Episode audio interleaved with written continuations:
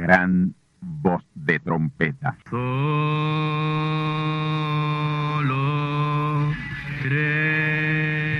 Saludos amigos y hermanos radioyentes. Están ustedes en sintonía con la audición radial Gran Voz de Trompeta, con el mensaje final de Dios al mundo, a la iglesia y a su pueblo escogido. Esta es la voz de Dios, proclamando el mensaje del Evangelio del Reino, o Evangelio eterno, a todos los que moran en la tierra, en el cumplimiento de Apocalipsis capítulo 14 y verso 6. Este es un mensaje de alerta y de apercibimiento ante los eventos proféticos del fin del mundo que ya han comenzado. No es que viene el fin del mundo, es que ya comenzó.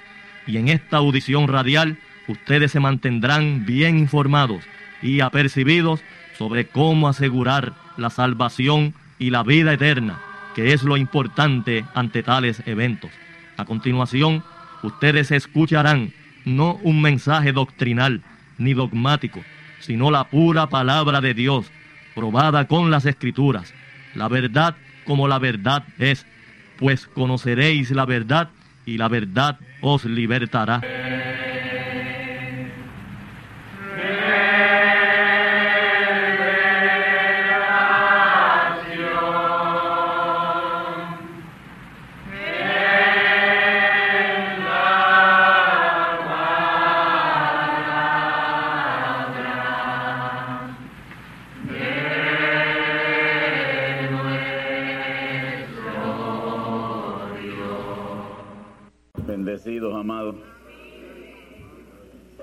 En nuestra Biblia el capítulo 2 de Apocalipsis.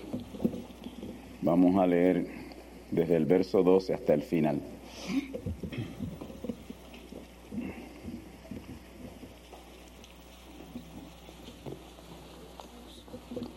Apocalipsis capítulo 2, versículos 12 al 29.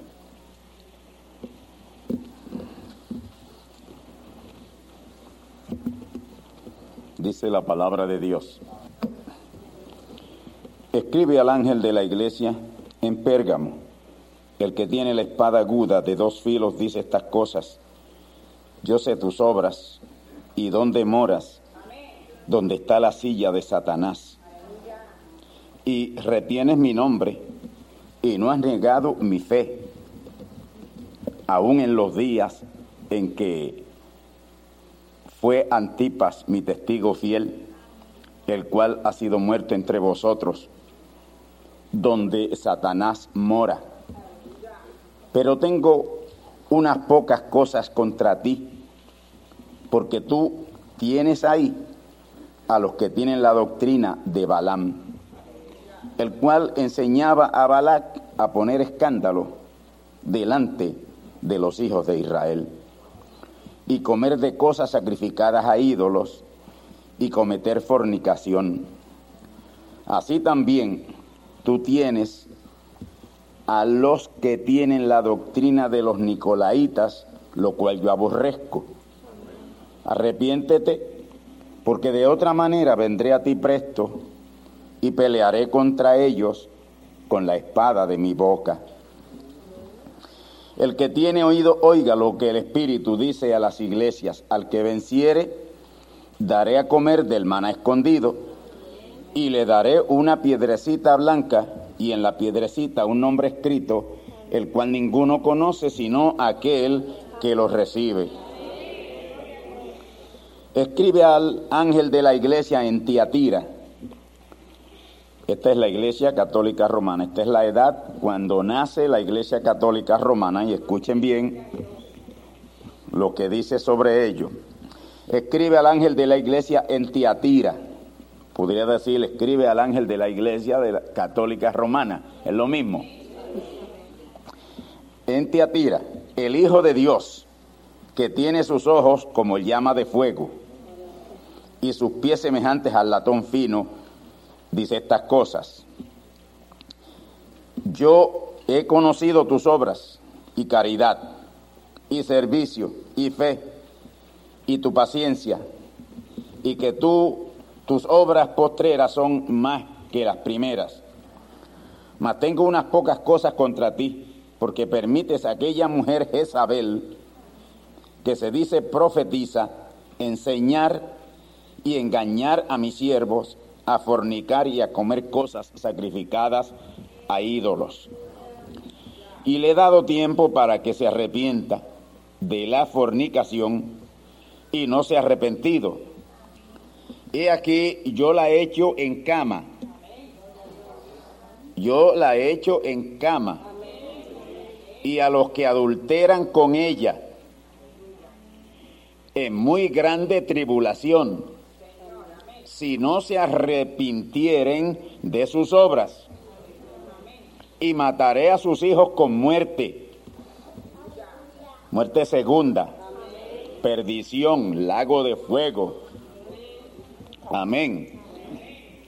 Y todas las iglesias sabrán que yo soy el que escudriño los riñones y los corazones y daré a cada uno de vosotros según sus obras. Pero yo digo a vosotros y a los demás que están en Tiatira, cualesquiera que no tiene esta doctrina y que no ha conocido las profundidades de Satanás, como dicen, yo no enviaré sobre vosotros otra carga. Pero lo que tenéis, tenedla hasta que yo venga. Y al que hubiere vencido y hubiere guardado mis obras hasta el fin, yo le daré potestad sobre las gentes. Y las regirá con vara de hierro.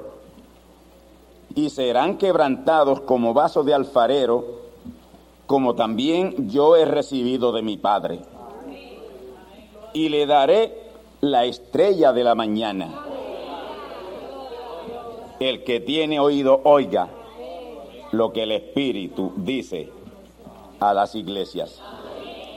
Querido Padre Celestial, Dios Todopoderoso, Creador de cielo y tierra, Dios omnipotente, Padre amado, aquí estamos una vez más en esta ocasión, en este día 10 de mayo de 1998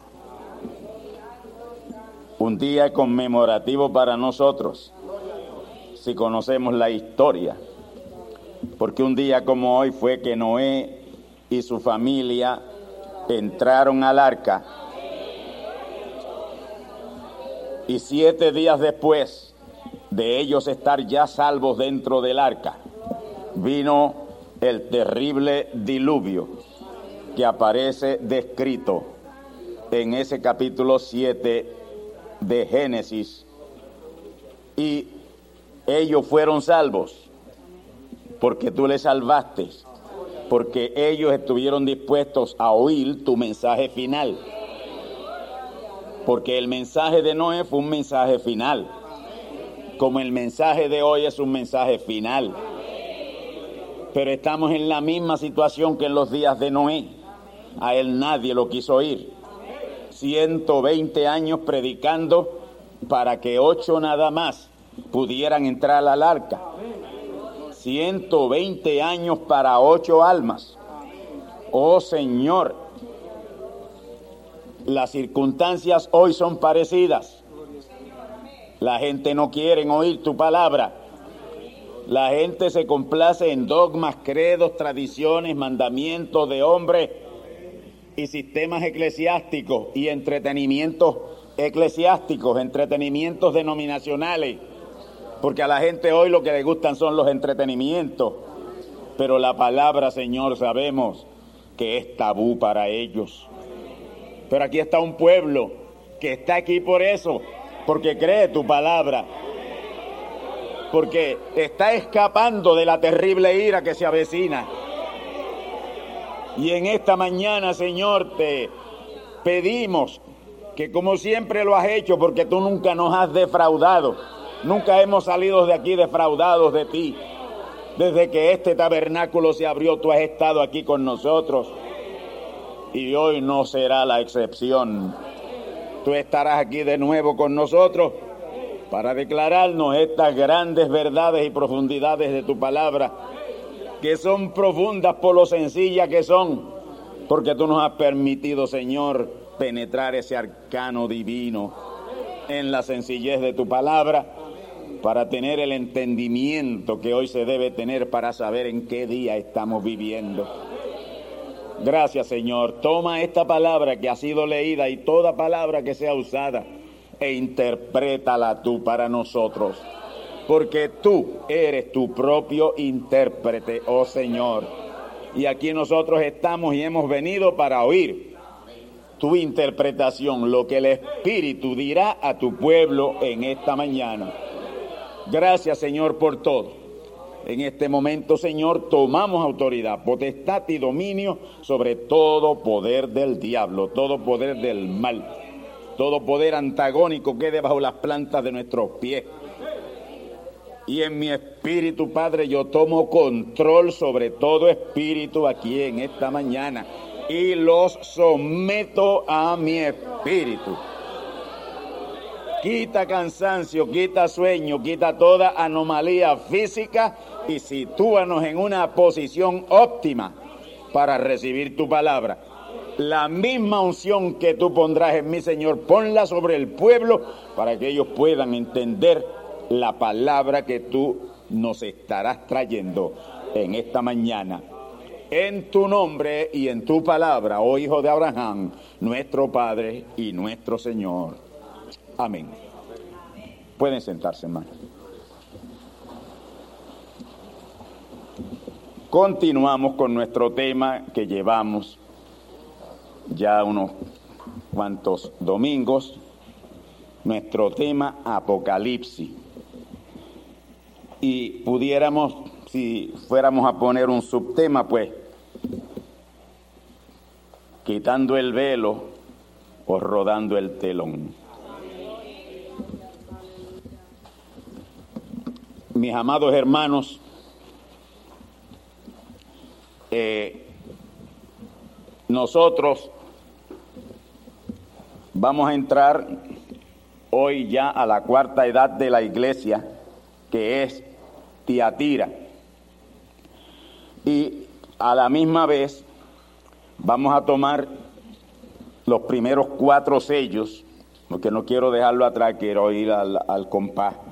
Los primeros cuatro sellos apocalíptico, los primeros cuatro sellos de Apocalipsis, no vamos a hacer grandes explicaciones sobre ello, pero estaremos tomando esos primeros cuatro sellos que corren paralelo con las primeras cuatro edades de la iglesia. Y queremos traer una enseñanza que ustedes puedan entenderla y puedan recibir en esta mañana esta palabra para que nos mantengamos apercibidos, porque yo sé que el ciclo se está cerrando para todo. Usted oye alguna gente y oye políticos y oye gobernantes y oye intelectuales hablando de proyectos milenarios año 2100, año 2040, año 2050. Pero hermanos, ellos no saben que esto se acabó ya.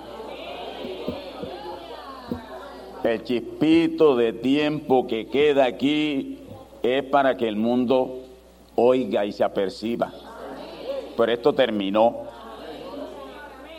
Lo que dice el profeta Habacuc en Habacuc capítulo 2 que los pueblos trabajan para el fuego y la gente se fatigan en vano. Eso es así, eso quiere decir exactamente lo que dice, que hoy se está haciendo un tren urbano para el fuego, que hoy se está poniendo un superacueducto, desbaratando tierra, tumbando árboles para el fuego. Usted le dice esto y cree que ellos creen que uno los está insultando. No, uno los está asesorando. Porque Dios no va a dejar esto impune. Todos aquellos que han destruido la tierra, dice Dios que los destruirá. Hay del que destruye la tierra. Y esos ayes en la Biblia, y especialmente en Apocalipsis, esos ayes son de peso. Amén. Son de terrible peso.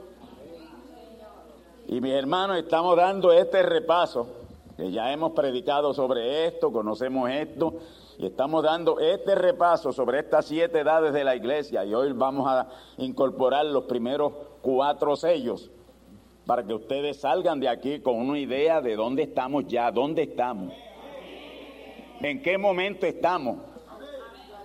Amén. Un mensaje como este debía estarlo oyendo, Puerto, aquí debían estar todas las cadenas de televisión. Aquí se debía estar vía satélite. Si ellos, si ellos, si todos los gobernantes del mundo lo supieran, usted puede estar seguro que aquí harían cualquier cosa por tener todas esas cámaras de televisión, todos esos noticieros, cadenas de radio, para que el mundo se enterara de esto que yo voy a decir aquí en esta mañana. Pero el Señor Jesús dijo que sería como, como en los días de Noé. En los días de Noé nadie le prestó atención a su mensaje. Nadie. Nadie. Solo él. Su familia se salvó por la intercesión de él. Pero no porque merecían ser salvados, ni su esposa, ni sus hijos, ni las esposas de sus hijos. Ninguno merecía ser salvado. Ninguno merecía entrar al arca.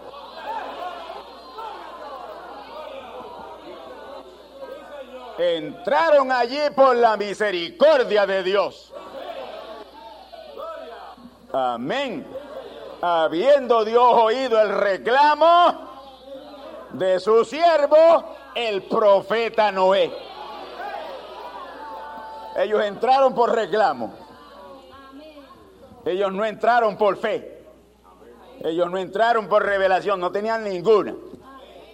profeta mensajero Branham nos explica de cómo mortificaron al pobre viejo Noé sus hijos.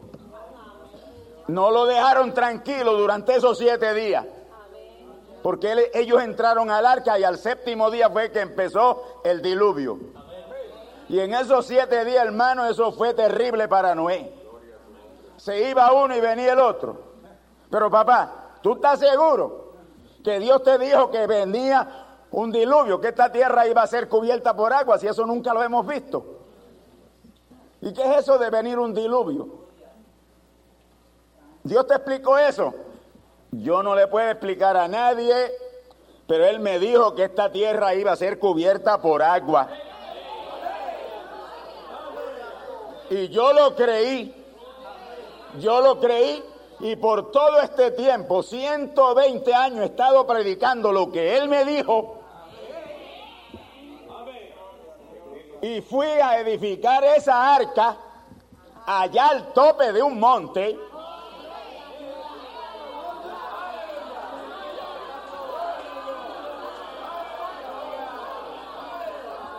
Allá en una loma.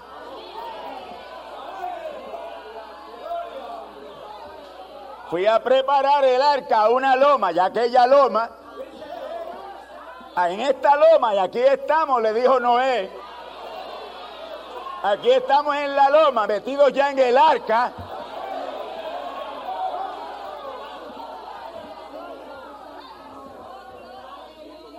Y yo se le dijo él que todo lo que Dios me ha dicho, y yo le he dicho y le he predicado por ahí a toda la gente durante 120 años, estará siendo cumplido. Porque Dios no es hombre para que mienta, ni hijo de hombre para que se arrepienta como Él ha dicho, así ha hecho, así está haciendo y así hará.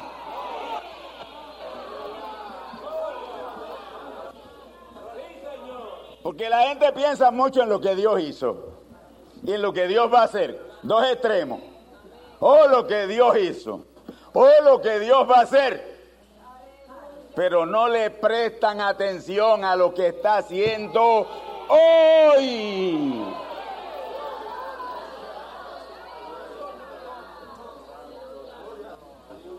Oh, bendito el nombre del Señor. Y no le creyeron. No le creyeron. Esos fueron siete días agónicos para Noé.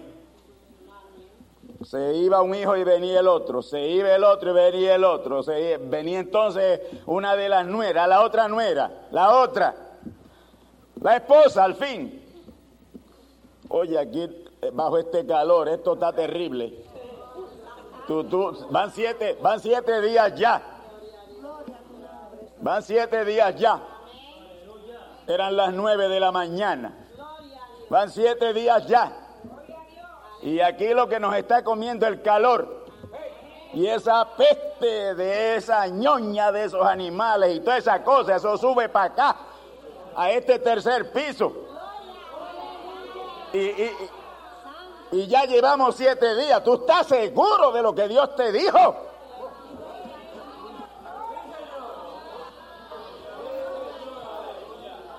Yo sé que nos molestaron tanto y tanto que Noé le llegó a decir en un momento, mira, si quieren, yo le abro la puerta para que se salgan.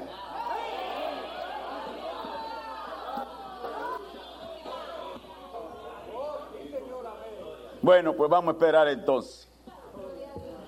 Y ya sabemos lo que nos dice la Biblia. En un día tal como hoy, hace casi cuatro mil años. Hace cuatro mil años, un día como hoy. Entró Noé y su familia al arca. Ya nosotros entramos.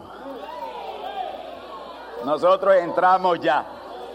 No estamos por entrar, ya entramos. Entramos al arca. El arca hoy no es este tabernáculo, el arca hoy es la palabra. Pero es el único lugar donde se está predicando. Amén.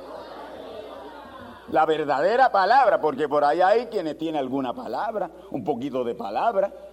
El resto dogmas, credos, tradiciones, mandamientos de hombre, pero aquí no, aquí es palabra. Aquí es palabra de Dios. Aquí es con la Biblia abierta. Gloria al nombre del Señor. Oh hermanos, todo está terminando.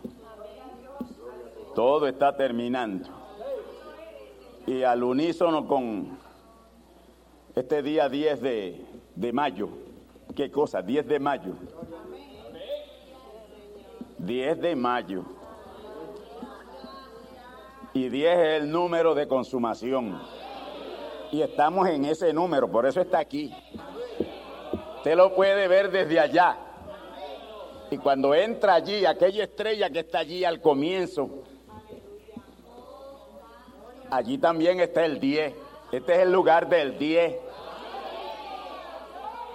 Y 10 es consumación. 10 es consumación.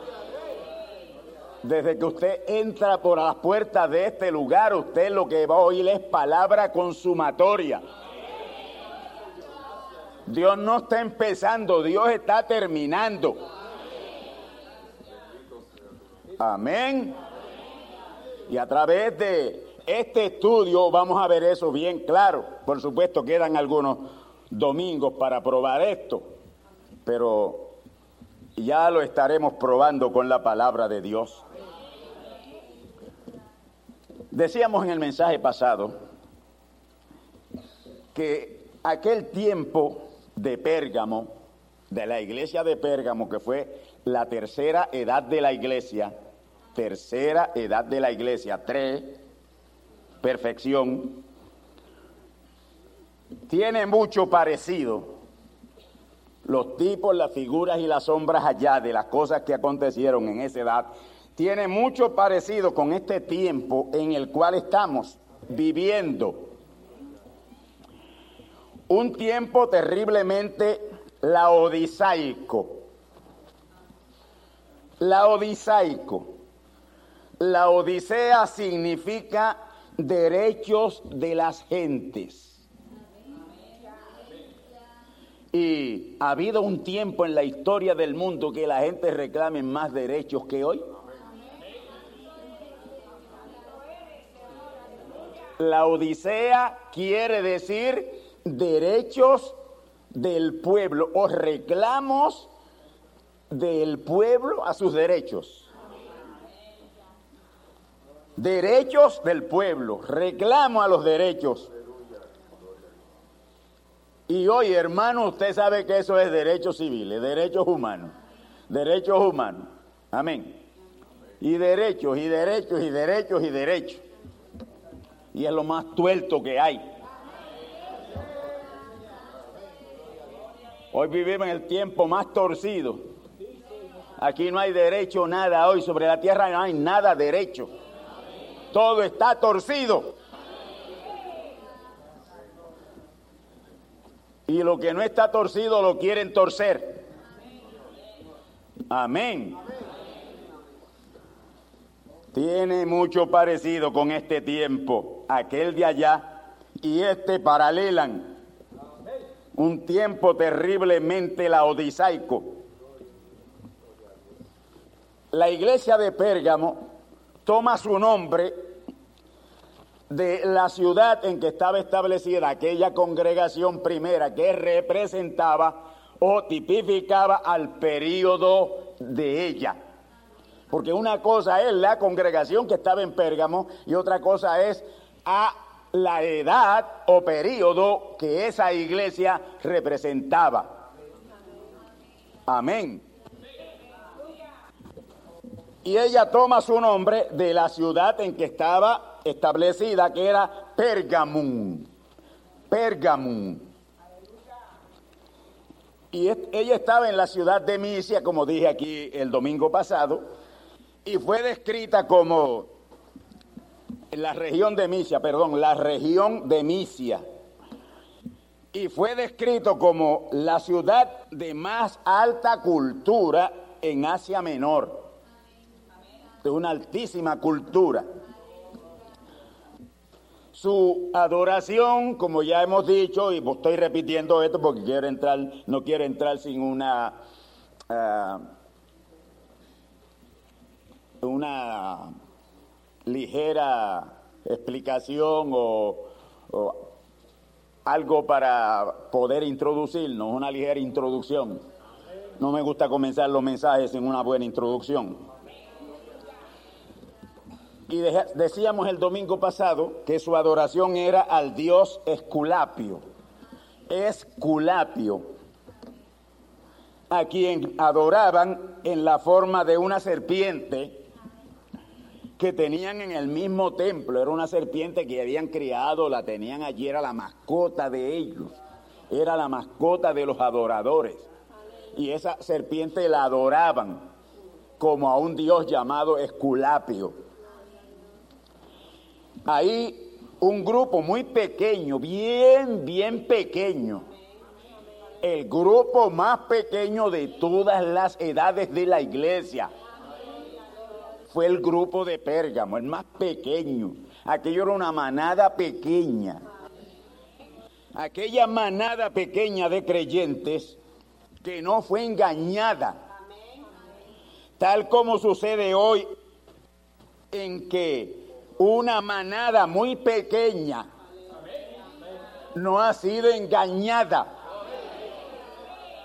No ha sido engañada. Ni será engañada. No importa por lo que tengamos que pasar. A tu Dios no adoraremos. Y el mensajero de esa edad lo fue Martín. Él era húngaro, como ya había explicado en el mensaje anterior, él era húngaro. Nació en Hungría. En el año 315 nació él y en el año 399 murió. Partió con el Señor. Martín, que era este mensajero de esa edad de Pérgamo, fue tío, como ya les explicara, de San Patricio. San Patricio, uno de los obispos que adora la Iglesia Católica Romana, pero que ellos fueron quienes lo mataron. San Patricio fue asesinado vilmente por la Iglesia Católica Romana. Porque después de Pérgamo viene Teatira, que es la Iglesia Católica Romana. Y ya en la edad de Teatira es donde lo matan. Y lo mató la Iglesia Católica Romana porque todo aquel que se mantenía en la palabra era un estolvo para la Iglesia Católica Romana. Ella se deshacía de cualquiera que permanecía en la palabra enseñada por el Señor Jesús. Amén. Al extremo que en esa misma edad de Pérgamo entra a la iglesia la edad, la adoración a María. Amén. Ahí es que entra la adoración a María y se sustituye a Jesús por María. Ya hoy las cosas han cambiado porque ellos saben que a la bola se le está viendo la costura y que se está viviendo en un mundo civilizado. Y que por lo menos una de las cosas que ha hecho los derechos civiles y la libertad religiosa como ellos le llaman. Es que no se puede hacer hoy lo que ellos hicieron, aunque viene por ahí, lo van a hacer de nuevo. Pero hasta hoy no pueden hacerlo. Amén. Pero usted va a, a ciertas repúblicas de la América Latina y no hay nada de diferente en ella con respecto a la religión que en los tiempos pasados. Se persigue todo lo que es Cristo y palabra de Dios. Bendito el nombre del Señor. Así que Martín era tío de San Patricio y él se convirtió al cristianismo mientras seguía una carrera honorable, una carrera eh, militar profesional. Él era militar de carrera, un militar de carrera. Mientras Martín todavía era soldado, pero convertido convertido, tomó lugar lo que yo le expliqué aquí el domingo pasado, que mientras él como soldado hacía guardia en una noche en una ciudad, vio a un pobre pordiosero que titiritaba del frío y él sabía que él no iba a amanecer vivo. Todos le pasaban por el lado y nadie hacía nada por él. Martín cogió su capote, lo partió por el medio y cubrió al pordiosero con la mitad de su capa. Amén. Entonces, este estaba muy, muy, muy entristecido por lo que estaba viendo y hizo eso. Hermano, la historia nos dice, yo se lo dije aquí el domingo, la historia nos dice, ahí hay, ahí hay una nación o una república sobre la tierra que conmemora ese acto. Y en el billete, el marco holandés, está lo que tiene él como efigie, como sello, es ese capote, ese capote cubriendo al mendigo. Amén. Entonces, esa misma noche, cuando mientras Martín todavía hacía vigilia, la misma noche, un poco tiempo más después, le aparece en visión el Señor Jesús. Y le aparece cubierto por la mitad del capote que él había picado, partido, para cubrir al pordiosero. Amén. ¿Quién era entonces aquel a quien él cubrió? Dios le apareció para probarlo. Amén. Recuerden lo que dice la Biblia, que muchos en los tiempos pasados, sin saberlo, hospedaron ángeles. Hospedaron ángeles. Bendito el nombre del Señor. Y pudiéramos estar hablando aquí de Martín horas y horas, hermano, porque este fue uno de los hombres más poderosos. Yo lo considero a él el más poderoso de todos esos mensajeros, exceptuando al profeta mensajero Branham. Porque ahí no hay comparación. Amén. En Martín no se manifestó el poder creativo, Branham creó. Es el único de los mensajeros que ha creado. Ni el Señor Jesús, usted busque la Biblia, ese, ese Nuevo Testamento de rabo a cabo, y ahí no hay una creación hecha por Jesús. Jesús no creó nada. Él hizo grandes milagros, pero no creó. Branham hizo milagros y creó. Estuvo el poder creativo a su disposición. Amén. Hasta el día presente ha sido el mensajero más poderoso que ha habido sobre la tierra, incluyendo todos los del Antiguo Testamento, los del Nuevo Testamento y hasta este momento. Amén. Pero el récord le va a ser desplazado.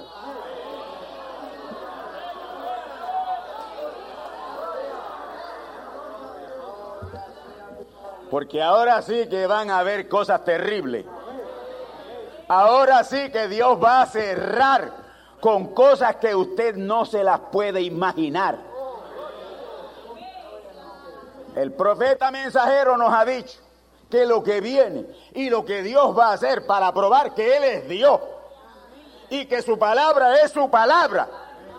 Nos dijo el profeta mensajero que las cosas que Él va a hacer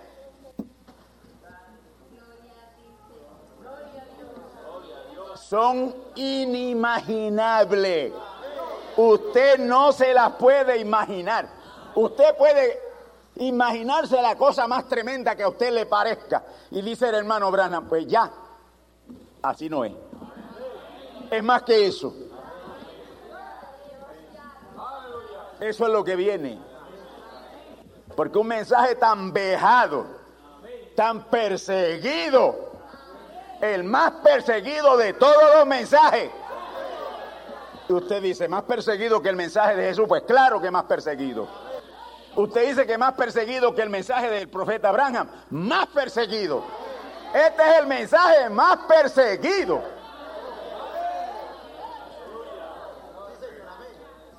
Y, y aún todavía no es nada.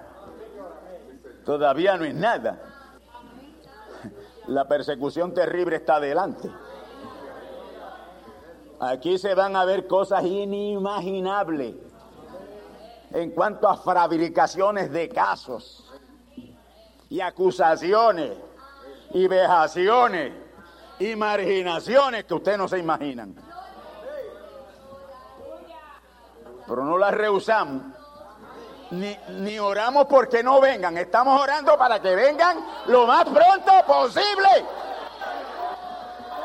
Porque le estamos diciendo aquí al diablo y a todos sus secuaces que estamos esperando que lo inicien ya.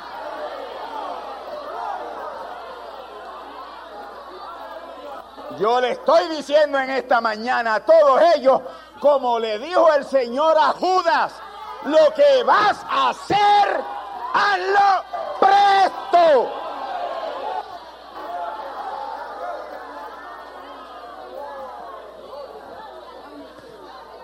Gloria a Dios. Estamos en la trinchera esperando. Que venga el ataque. Que venga el ataque. Que esta manada pequeña aquí no hay ni un solo pusilánime. En la manada pequeña no hay una mujer cobarde ni un hombre cobarde.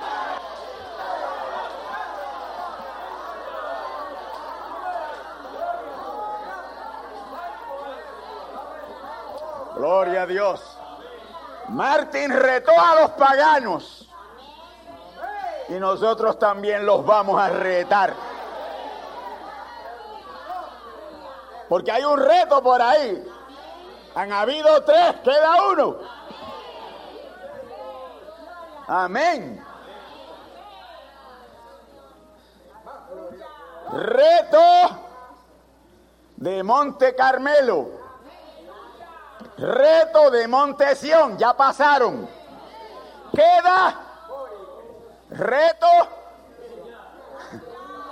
Reto de Monte Transfiguración pasó, aquel lo tuvo Jesús. El primero lo tuvo Elías. El segundo lo tuvo Jesús. Pero queda hoy el tercero, que es el gran reto de Monte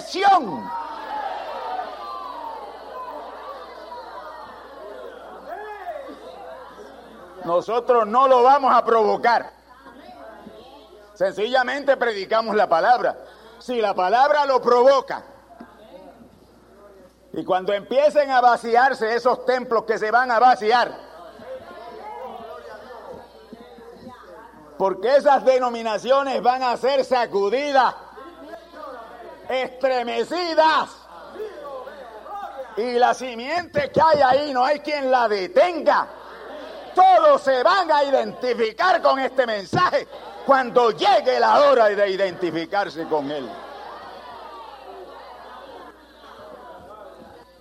Martín retó a los paganos, a aquellos paganos idólatras, porque si en algún tiempo ha habido un mundo idólatra es hoy. ¿Qué mundo de idolatría? Y la gente piensa que adorar un santo, adorar una imagen, eso nada más es idolatría. Mire, todo lo que usted ponga en el lugar de Dios es una adoración a algo falso que usted está haciendo. Si usted pone a sus hijos ante Dios, usted es un idólatra de sus hijos. Si usted pone a su esposo o esposa ante Dios primero que Dios, usted es una idólatra de su esposo. Y así sucesivamente, ponga el resto usted. Porque hay idólatras del trabajo, hay idólatras del carro, hay idólatras de la casa. Hay idólatras, pero de todas, en todos los órdenes hay idólatras hoy. Eso va a ser retado. Porque el rostro de Dios no lo va a ver nadie sino aquellos que verdaderamente lo tengan a Él en primer lugar en sus vidas.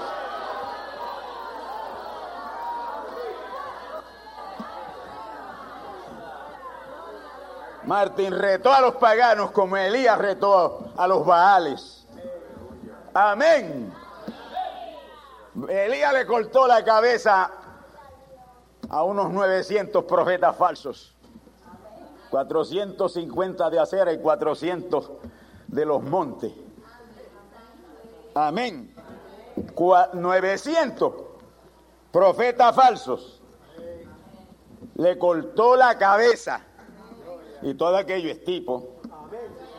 Y Martín retó a los paganos y tuvo la victoria y Dios estuvo con él.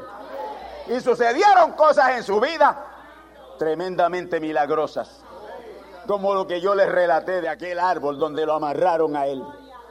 Lo amarraron a un árbol.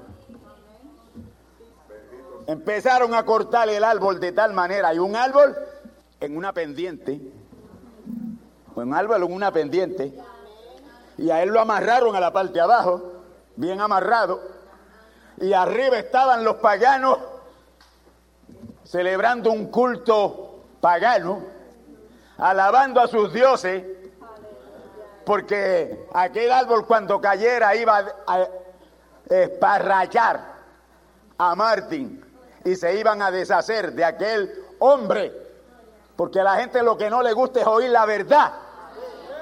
Y todo aquel que hoy esté dispuesto a traer la verdad y a predicar la verdad y a decirle la verdad a la gente, ese no encuentra lugar en la vida de ellos. Amén. Bendito el nombre del Señor. Y Martín estaba allí amarrado. Ellos esperaban, ellos iban a gozarse, ellos allí tenían un culto pentecostal. Tenían un culto pentecostal allí. Allí hablaban en lengua. Allí hacían de todo. Pero ¿cuál fue la sorpresa? El árbol cayó venciendo su propia fuerza gravitacional. Debía caer para abajo lo estaban cortando por abajo. Era imposible que no cayera hacia abajo, pero cayó hacia arriba. Martín quedó recostado del árbol, pero aquellos paganos fueron matados por el impacto del árbol que les cayó encima. Y esto no es un cuento de la mitología griega, esto está en historia, es historia.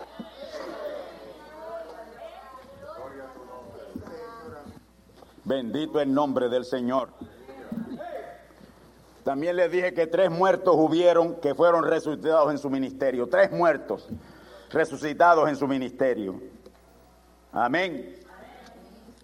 Uno de ellos, lo voy a contar, repetir uno de ellos uno que cogieron preso, lo metieron preso en cierto lugar y le comunicaron a Martín que un hermano muy bueno, tremendo, había quedado preso, lo metieron preso por testimonial del Evangelio, la palabra. Y le dijeron que viniera rápido, que viniera bien rápido, porque él conocía al emperador Creo que habían estudiado juntos, habían estado juntos y él lo conocía. Y lo mandaron a buscar, ven rápido, a ver si salvamos al hermano. Cuando llegó ya lo habían ahorcado. Martín fue con sus familiares al árbol, lo bajaron de allí y cuando lo bajaron le dijo, te reclamo a la vida nuevamente. Y de allí salió caminando por sus pies después que lo habían estrangulado.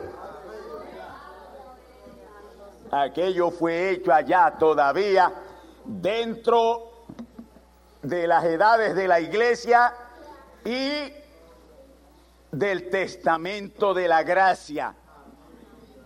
¿Qué hará Dios ahora en el testamento eterno? Hoy que estamos ya en la dispensación del reino, dispensación del Espíritu Santo, la más grande, gloriosa de todas las dispensaciones. La próxima semana escucharán ustedes la segunda parte. No dejen de escucharla.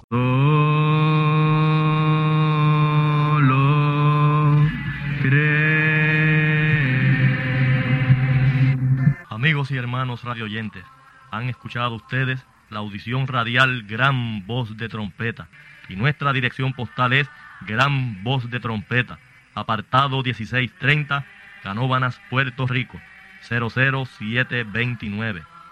Una vez más, Gran Voz de Trompeta, apartado 1630, 1630, Canóbanas, Puerto Rico, 00729. Les invitamos muy cordialmente para que escuchen estas conferencias proféticas y sean apercibidos ante los eventos del fin del mundo que ya comenzó. Les deseamos pues ricas bendiciones en Cristo el Señor. Amén.